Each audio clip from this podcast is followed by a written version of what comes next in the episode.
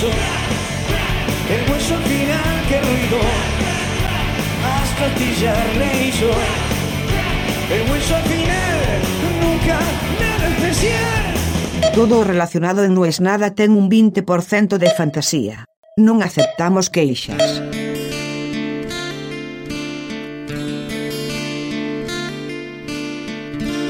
Es muy difícil de explicar.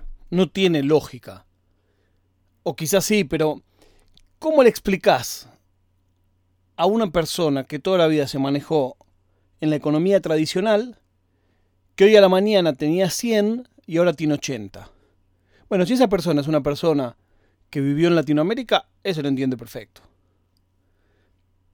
A todo lo demás por ahí les cuesta un poco más. Bueno, en África también saben de devaluaciones, en el sudeste asiático también saben de devaluaciones. Hoy, otra vez, cayó bestial el mundo del cripto. Es curioso porque fue el día en que El Salvador anunció como moneda oficial el Bitcoin, a punto tal que dijo que van a sancionar a los empresarios que no acepten Bitcoin. Y se esperaba, por lo menos en muchos de los comentaristas del tema que se supone que saben, una subida.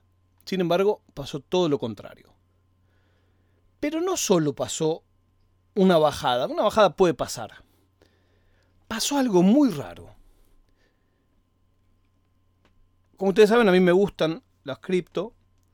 En este periodo casi que es una de mis tantas ocupaciones intentar sacar algún manguito al mes con eso. Y venía bien, estos días venía bien, para qué voy a mentir. Eh, se había dado vuelta la taba después de unos cuantos meses de venir mal, estos días venía bien. Pero hoy pasó algo insólito, porque empezó a moverse con una violencia.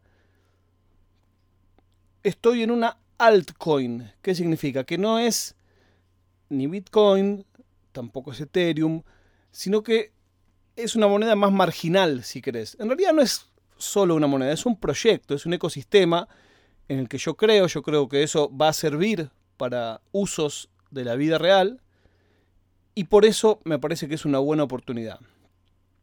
No voy a decir cuál es por un tema de responsabilidad. Por más que yo diga que esto no es un consejo financiero, siempre puede haber alguno que lo siga y a mí me daría mucha culpa.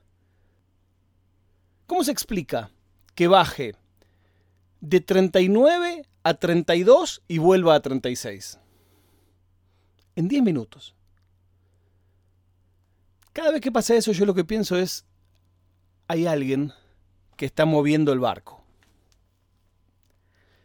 En cripto se habla mucho de las ballenas. Las ballenas son aquellos que tienen tanta cantidad de criptomonedas o de guita que son capaces de hacer subir o bajar el precio porque su posición es tan grande que afecta la sobreoferta o la sobredemanda con simplemente proponérselo, sobre todo en monedas marginales.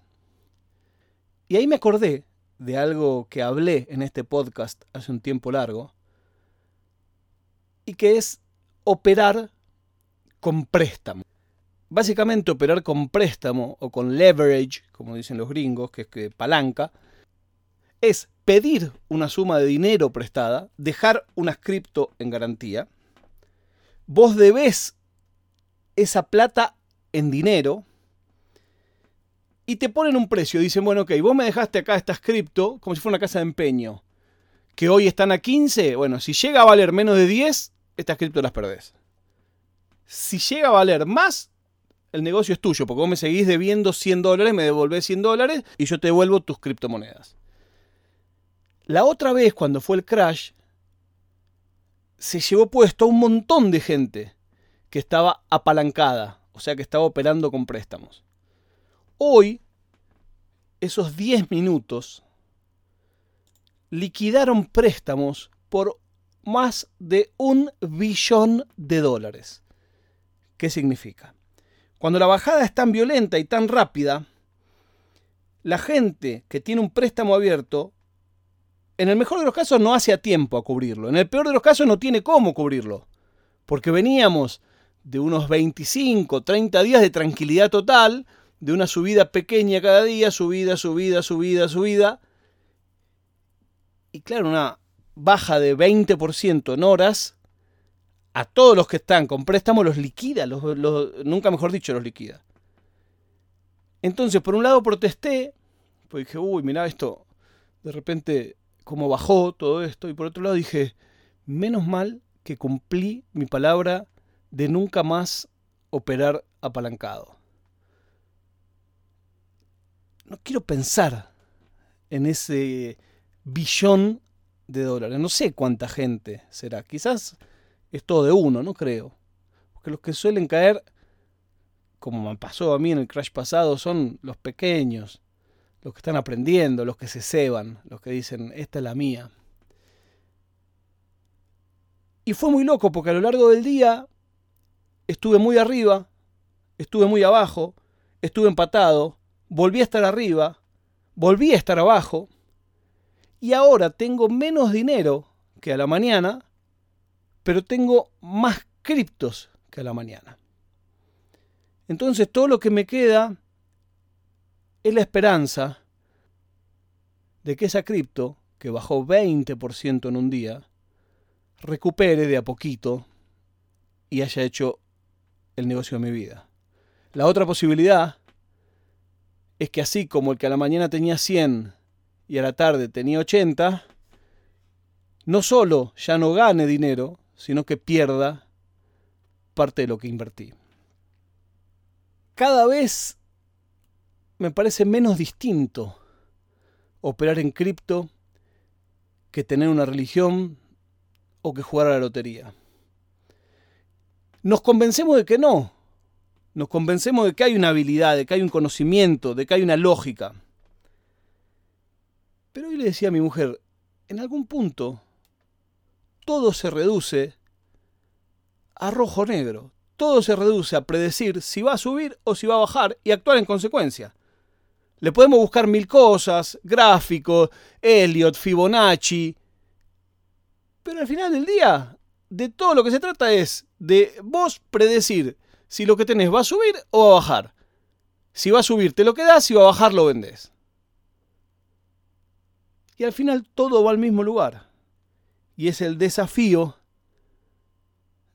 de ganarle al tiempo. La prueba de vida del día de hoy se las acabo de dar. 1,1 billón de dólares liquidados. Varios exchange de cripto que bajaron la persiana dijeron no se puede sacar la guita. O sea, nos llenamos y nos golpeamos el pecho hablando de la descentralización, de no, esto no tiene nada de los vicios de los bancos. Y en cuanto las papas queman un ratito, aparecen todos los vicios. Quiero agradecer a quienes entraron en filita.com, a quienes recomiendan este podcast. Es una gran alegría cada vez que alguien me dice, un amigo me dijo, una amiga me mandó el link. No se imaginan ustedes lo que significa eso para mí. Y por supuesto, quienes se metieron en la tienda, pensar que hay gente que ya tiene o que tendrá, le llegarán estos días, una remera que dice no es nada, es una cosa que me enloquece. Muchísimas gracias a quienes lo han hecho.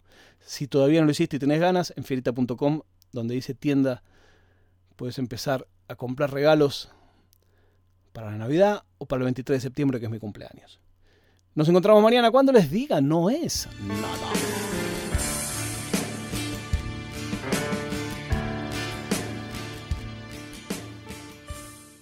Oficina Nerd